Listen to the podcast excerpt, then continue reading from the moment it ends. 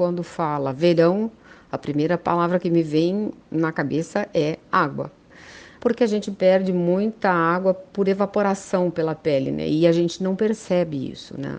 E na realidade, se a gente esperar a gente ter a sede, é porque a gente já está desidratado. Então a gente tem que consumir água com uma certa regularidade durante o dia, tá? E aos poucos, não é uh, tomar meio litro de uma vez só, em torno de 2 litros de água divididos durante o dia. Água pura. Pode ser água mineral? Pode.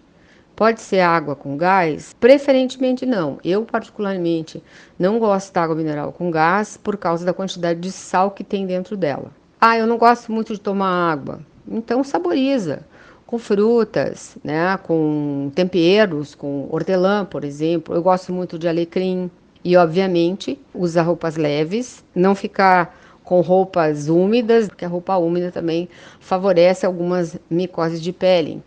E filtro solar, sem sombra de dúvida, pelo menos fator 30 para todo mundo, independente da cor da pele.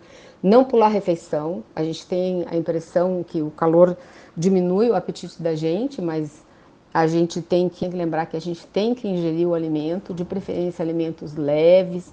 Lembrar que, por exemplo, se você ingerir bebida alcoólica, ela inibe o hormônio antidiurético, a gente acaba perdendo muita água e a gente esquece quando a gente está numa festa, por exemplo, e a gente está eventualmente ingerindo alguma bebida alcoólica e a gente não toma água. Tem que tomar água. Ou porque criança gosta de brincar e não de tomar água. E aí, idoso, muitas vezes, porque ele tem dificuldade, às vezes, até do acesso da água, ou realmente a percepção dele é diferente. Então, tem que oferecer e tem que ter um cuidado com esses grupos, né, para que a gente ofereça água mais frequentemente para eles, não deixá-los expostos ao sol, nem em ambientes muito aquecidos.